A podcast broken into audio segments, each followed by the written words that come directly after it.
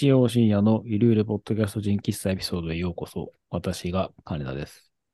こんばんは、猫背です。こんばんは、車です。597回目ですけれども、ちょっと最近、あのー感じたことがあって、ちょっとお二人にもお話聞きたいなと思ったんですが、うんまあ、あのゲームやってて、で、まあ、オンラインとかで、あのーいろんな人と、あの、対戦したりとか、一緒にこうやったりとか、する機会が、まあ、あったりはするんですね。で、まあ僕そんなにまあ上手い方ではないので、まあ楽しんでやれればいいか、みたいな感じでやってはいるんですけど、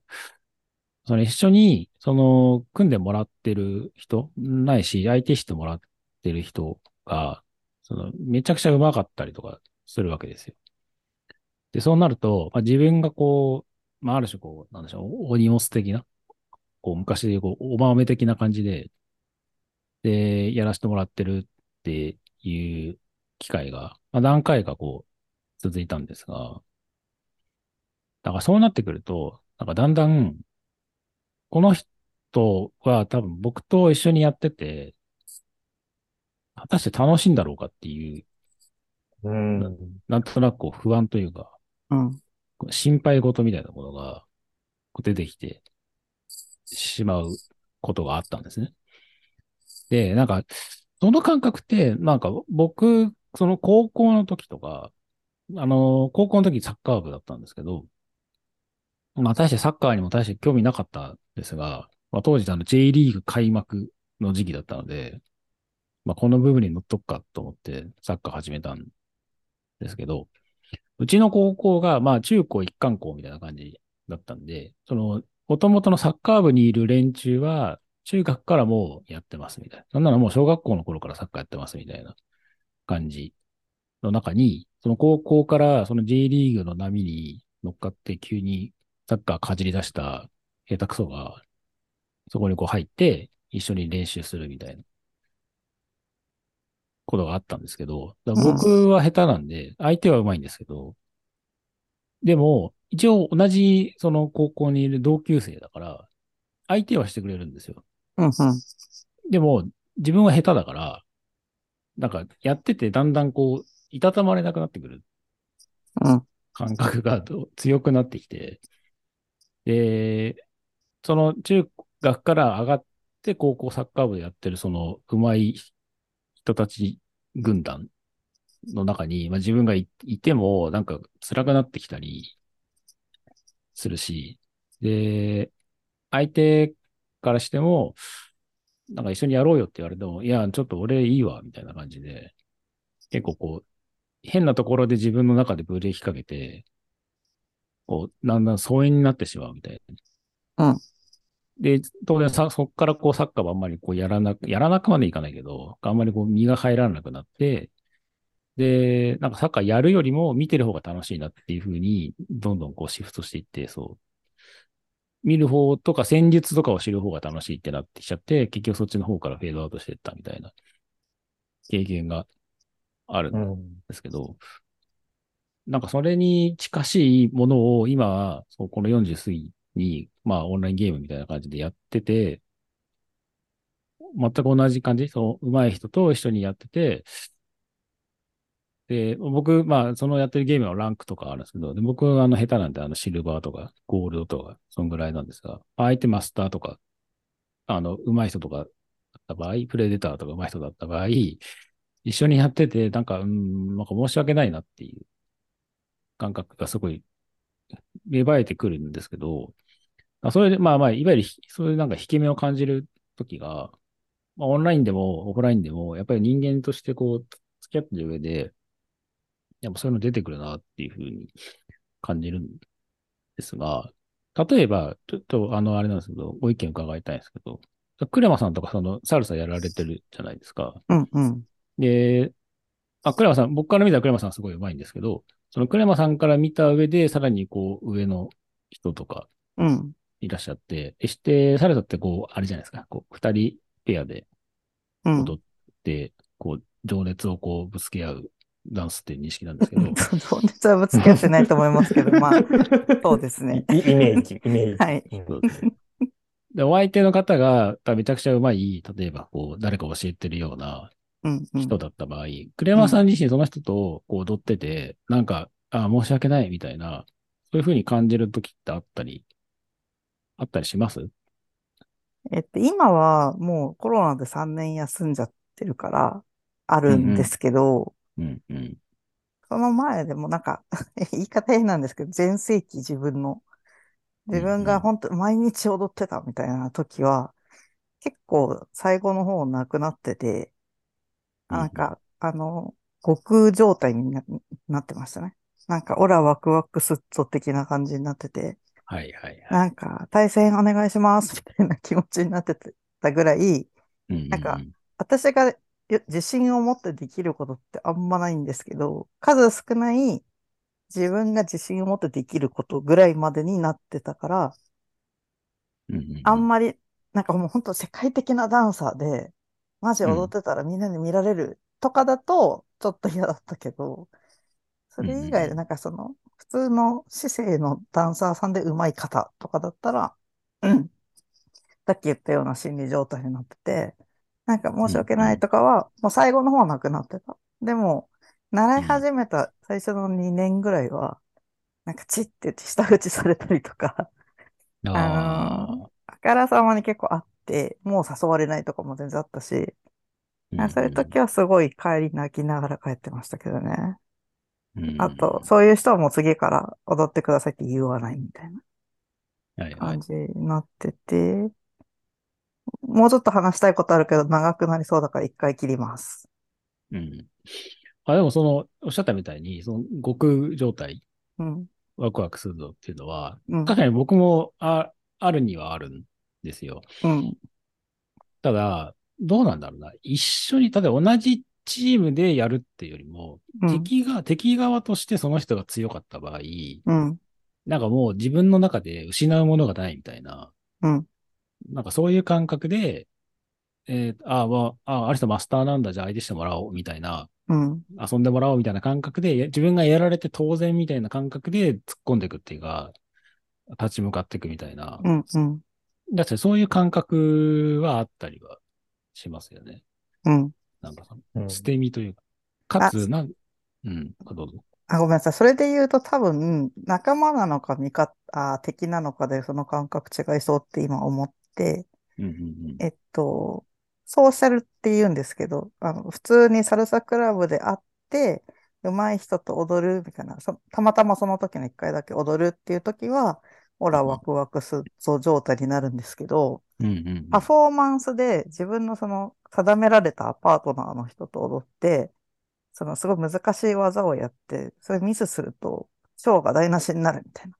時は、もう、ものすごい胃胃が痛くなるプレッシャーで、いうんなんだろう、いわゆる引け目になってたなって今話して思い出しました。ね。うん。僕もそう、そんな感覚で、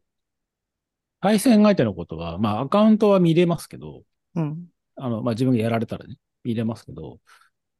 その相手のことを知らないから、逆に。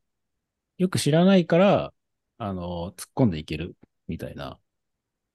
感覚なんですけど、一緒に組んでる人は、ある程度会話もしてるし、相手のパーソナリティはある程度分かってるからこそ、なんかあえて萎縮してしまうとか、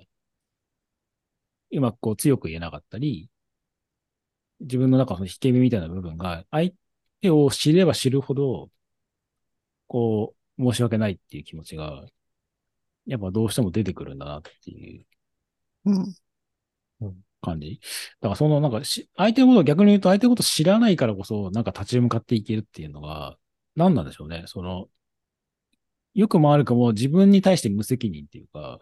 あ 相手に対しても無責任っていうか、あ干渉しないっていうか、とりあえずもうやっていって、何も考えずに、ああ、楽しかったで済むのが、多分相手のことを知らないからできる感覚なのかなっていうのが、なんか自分の中でそれがなんか不思議だったんですよね。相手のことを知れば知るほど、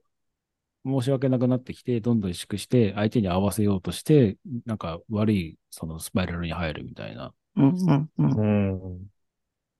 なんかその感覚があったんで、その引け目みたいなものが、まあ自分にとって自信がないとか、もちろんまあ技術的にその足りないとか、そういうのは、あの、まあ自覚としてあるっていうのはわかるんですけど、特にその、相、一緒に組む人、あ相手する人に対しての親密度が上がるほどそうなってくるっていうのが、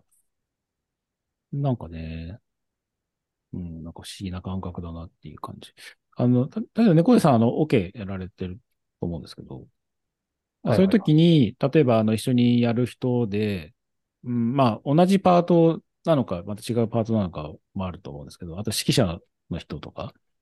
で、まあ、すごい著名な人とか、実力がある人みたいなのがいた場合に、その、いまあ、サルサとか、まあ、ゲームとかは割と1対1とか、多くても3人とかなんですけど、その大勢がいる中で、こう、大勢のも中で一つのものを作るっていう前提のところに、何かこう、引け目とか、そういうのを感じる時とかってなんかあったりはしました？あ、ありますね。あの、もうここ何、何年かもうオケ乗ってないんですけど、まあ、うん 3, 3年か4年か。でも乗ってた時は本当引け目だらけで、うん。なんだろうな。その大学生の頃にその、そのサークルのオーケストラに入って、で、その時はまだ、要は未経験、ほぼ未経験で入ってきて、で、うん。まあ、未経験でも、まあ、頑張ってなんとかついてきてみたいなところの前提があったんで、割とこう、周りも、まあ、それをこう、温かく見守りてくれてるっていう、なんか実感もあったし、なんか、それに対するフォローもあったけど、やっぱなんかその社会人になってから、そのアマチュアのオーケストラに改めて、こう、入った時に、もう、もう基本的に楽器演奏できるっていうのが、もう前提になってる。ちゃんと演奏できるし、譜面も読めるし、あの、指揮者の、こう、要求に合わせて調整もできるっていうのが、もう大前提になってるんで、なんかそこの前提がうまくできなかったり、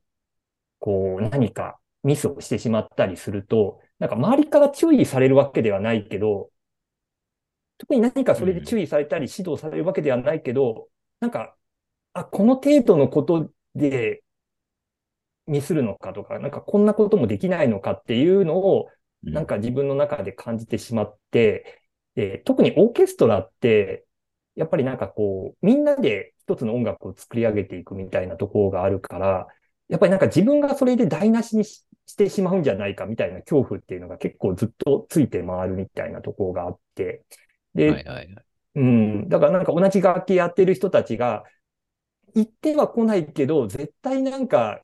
こいつめって思ってるだろうな、みたいなのを、やっぱなんかどっかで感じるところはあって、うん。で、な、なおさらこう、楽器がうまく、こう、出ないとか、あと、やっぱ社会人になると練習量が圧倒的に足りなくなるんで、やっぱなんかそこが十分になんかできてないっていう、こう、やっぱ後ろめたさがあると、なおさらそこで、ああ、案の定やっぱできないってなって、こう、負のスパイラルに陥るみたいなところはあるな、みたいな。やっぱなんかそこのこう、なんかみんなで作り上げるっていうところの、なんかプレッシャーと引け目みたいなのは、うん、なんかオーケストラは特にありましたね。うん。うん。まあやっぱそうでしょうね。なんかその、うん。みんなでやろうって、みんなで作ろうってなって、その、チームワークみたいなものが、どんどんこう出来上がってくればくるほど、その、あれ、なんでしょうね。こう、まあ、パーソナリティ的にリーダーシップある人はどんどん前に出るだろうし、こう、つなぎ役の人もいれば、後ろに回る人もいるだろうし、なんかその辺の中の浮き沈みというか、凹凸の中で、あくまでこれ概念的なもんですけど、その凹凸があったんだけど、最初に。でもだんだんこう、チームワークが形成されていくうちに、だんだんこう、平らに、なんとなくそこを目指そうとしてる感覚があると思うんですよ。でも、その平らになってるところを目指そうとする中でも、平らになることに対して、ちょっと僕そこまではいけないっすわ、みたいな。他の人が逆に上に行ってた人たちを下に下げることになりそうなんで、それちょっとは申し訳ないみたいな感覚になってきちゃうと、どんどんこう、後ずさりしてしまううん。うん。うん。のかな。なんかそこら辺も含めて、最終的に、あの、出来上がるものに対する完成度に、そその辺のメンタリティも、こう、依存するのかなっていうのは、なんかみ、うん、聞いててうん。思いますよね。なんかその、うん特にチーム作業になってくると。うんうん。なんか関係が対等になるがゆえに、本当に自分がそこの対等でいいのかなみたいな、なんか気持ちを持っちゃうみたいなとこは、うん、わかります、わかります。うん。だその、なん、なんでその対等になればなるほど、対等でいることに対して申し訳なさが出るんだろう、みたいな。その矛盾不がね、不思議ですよね。うんそうそうそう。ね、なんかうまく言語化できないものの、感覚としてまあ経験をしてきているので、なんかそういうのをまあ自分も感じるし、周りの人で感じたときに、なんかうまくフォローするやり方ってないのかな、なんていうふうに、まあ思ったんですが、まあその、まあ話を戻して、その高高校時代の、まあそのサッカーで、サッカー部で、まあ仲良かった子が、まあいて、いたんですけど、まあその人もうまくて、まあ、あうまいっていうか、まああの、すごい人格者で、あの、キャプテンだったんですね。その人は、うんその子は。で、毎度朝とかこう一緒にこう練習とかやってもらって、で、やってたんですけど、で、ある日、まあちょっと自分の中でそういう引け目というか、そういうのもあって、ちょっとまあ練習にこう右が入らないと、まあ、やったところでまあしょうがないしな、なんていうふうにしてて、で、まあその子と話してたんですけど、で、まあ実際なんか言ったんですよ。いや、だってお前うまいから、なんか付き合ってもらうの申し訳ないよ、みたいな感じで。言ったんですけど、いやその子が言うには、まあ確かに、まあ差はあるかもしれないけど、サッカーとしてどうこうっていうよりも、俺とお前は友達なんだから、うんお前と一緒に遊びやりたいと思ってるからやってるってだけであって、そこに対してその、下手だからどうとか、上手いから一緒にやりたいとか、なんかそういうのはないし、多分最初からそれがあったら誘ってないって言われたの。うん。だから、実力的なものを物差しとしての付き合い方とは別の感覚で一緒に遊んでるって、遊んでるってか、その、練習してるっていうだけ。うん。だから、だからそこに対して引け目を感じる必要はないよっていうふうに言われて、ああ、そうなんだと思って、ありがたいなと思ったっていう経験があるんですね。うん。なので、なんか、その実力社会とはまた別の、まあまあ友情なのか、に人情なのかわかんないですけど、だからその感覚で一緒にやりたいと思ってるからやってるんだよっていう付き合いが取れれば、多分引け目を、うーん、まあ、払拭することは多分ないかもしれないけど、なんかね、その、違う付き合い方として軸を持つことで、まあ、ある程度緩和されるものもきっとあるんだろうなっていう気はうんするんですよね。ただ、どうしてもこう、引け目を感じる部分はあるし、いうん、捉え方を変えればそこは伸びしろだったりもするので、まあそこをうまく、まあ本気でやるんだったらやる。遊びでやるんだったらまた全然違う感覚。一緒に友達だから楽に遊んでるだけだよっていうのをお互いこう確認しながらやっていくっていうなんか付き合い方を、とか捉え方を変えていかないと、なんかだんだんその、ね、せっかく好きで始めたことなのに、人間関係とその自分自身の自信のなさで、だんだん疎遠になっていくのはなんかもったいないんだろうなっていうのはなんか、あの感覚としてなんか思った。うん。最近思ったなっていう感じですかね。うん。なかなかこういう話ってこう、本とかでも、まあ、僕がそんなに本読まないかもしれん、からかもしれないですけど、なんかあんまりそういうの話してるの聞かないなと思ったんで、なんかちょっと今回、あの、お二人の力も借りて、ちょっとアウトプットしてみようかなって思った次第なんです。ちょっと2個付け加えてもいいですか？はいはい。うんなんかサッカーとかゲームとかと違うかもしれないんですけど、サルサでそういう初心者の人の引け目みたいな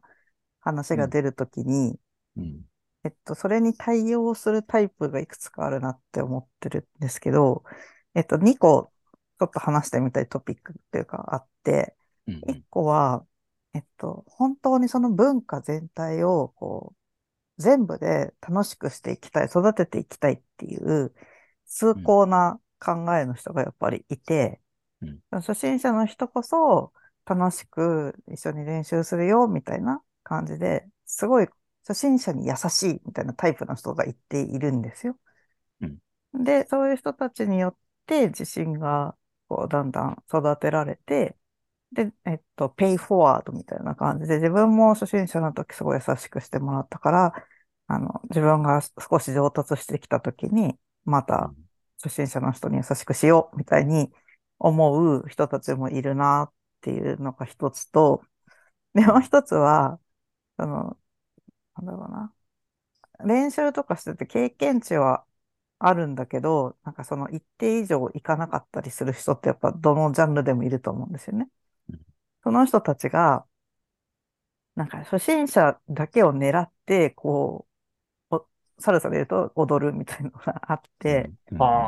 で、なんかこう、東京とかだともうせ世界が狭いから、大体みんな知ってるんですよ。あ、本当この人、初めてっていう人はそんないないっていうか、旅行で来た人とか、あの、だったりするんだけど、で、自分がだから自分のホームグラウンドにいるときは大体みんな知ってるみたいな状態から、自分が例えば海外に行きました、サンフランシスコ行きました、サンフランシスコのクラブ行きましたってなったときに、やたらとすごい踊ってって言われることがあることに気づいて、あ、なんでみんな私のことを知らないし、どれぐらい踊れるかもわかんないのに、すごい、やたらと踊ってって言われるみたいな話を現地の友達にしたら、うんみんなフレッシュミートが好きなんだよって言われて、うん なんかすごい、すごいいいか。新しい肉が檻にポンって 投げ込まれたから、とりあえず味見するみたいなのがあって、はいそうそうそう。で、そういう考えの人が一定いるから、あの、まあ、そういうこ、そういう現象だよみたいに 説明をされて、なるほどねって思ったんですけど、確かにあるなと思って、絶対一回はフレッシュミートになるんですよ、自分が。海外行った時に。うんで、面白いなって、そのね、フレッシュミートを狙うおじいちゃんがいるの。なぜならば、ああの、いつも自分のホームグラウンドではもう、言い方すごいけど、あんま相手にされてない人がいて、でもそうやって海外から来たらわかんないわけじゃないですか。だから、とりあえず一回は踊れるみたいなことはがあって、なるほどね、そう初心者専門みたいな人がいるんだな、みたいなことも思ったりしました。い。うんうんうんはいああ、なるほどね。ゲゲームとかでももしかしたらあるのかもしれないですね。うんうんああ、まあ、ゲーム、うん、そうかな。そうですね。例えば自分がすごい上手いっていう自負があって、うんで、そんなに上手くない、そのゲームやってる女子とかがうん配信とかしてると、うんなんかそこに絡んでって一緒にやりましょうみたいな感じで。はいはい。うん。っていう、なんかそういう、まあナンパなんだか知らんけど、そういうのやってる人を見かけることは、まあ、ありますよね。うんうんうんうんだその、まあ、フレッシュミート説は確かうにまあ、ここでは伏せますけど、あの、似たようなシチュエーションは何回か、その、うん、うん。なんか新新宿方面で見たなっていうのは、やっぱり、あの、感じるところではあります。うんうんうん。だまあそこで、まあ、そこで、例えばフレッシュ側からすると、そういうこと引け目なく、そのおじいちゃんと、うん。まあ、おじいちゃんそこにずっといるってことは多分うまいと思うので、わかんないですけど。うんそこが微妙なんですよね。まあいいや、その話は。そっか。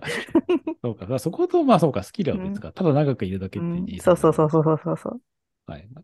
なるほど。なんか熱量と、その、経験の長さみたいな部分の、なんかすり合わせみたいなものは、その、なんでしょう。し新しい人たちを、こう、い一生懸命盛り上げていきたいっていうタイプの人からすると、いや、ちょっとかじっただけなんでとか、サルサは所詮コミュニケーションの道具の一つでたしなみ程度にやってますみたいな人が仮にいたとすると、うんちょっとそうなると、うん、ちょっと暑いんで、もう少し距離取っていいですかみたいな風には、まあ、なることもあるんだろうなっていうのはうん。聞いてて。ありそう、ありそうん。思いましたけどね。まあ、そこはまあ個人のそれぞれの都合なんで、それに合わせればいいとはまあ思うものの。うん。まあ、多分根底にあるのは何事もやりたいことは、まあ、好きに、好きなように好きなことをやるのが多分おそらくみんな幸せなんだろうなっていう気は、うん。うんうんしますけどね。うん。引け目を感じることないよっていうタイプの人ほど、いや、お前のその言い方で引け目感じるんだよみたいな場合もあって。そうなんですよね。温度感が近い人と一緒うんに過ごせるのがまあ一番いいですね。ね。ううん。ん。うん。うん。だと思うし、まあそのスキル、さっき言ったみたいに、俺が言ったみたいに、そのスキルとはまた違う部分のつながりとして一緒に、この人とやると楽しいからやりたいって思える人とやるっていうのが多分いいのかな、なん。ていう気は。あの、まあ遊びに関してもそうだし、多分仕事に関してももしかしたらそうなのかなっていう気がしましたね。うん。うん。なん。か心の内をね、そう心の中のこう気になることを今日は話してみました。はい。ではでは、今日の動画はそんな感じ。それでは皆さん、おやすみなさい。おやすみなさい。おやすみなさい。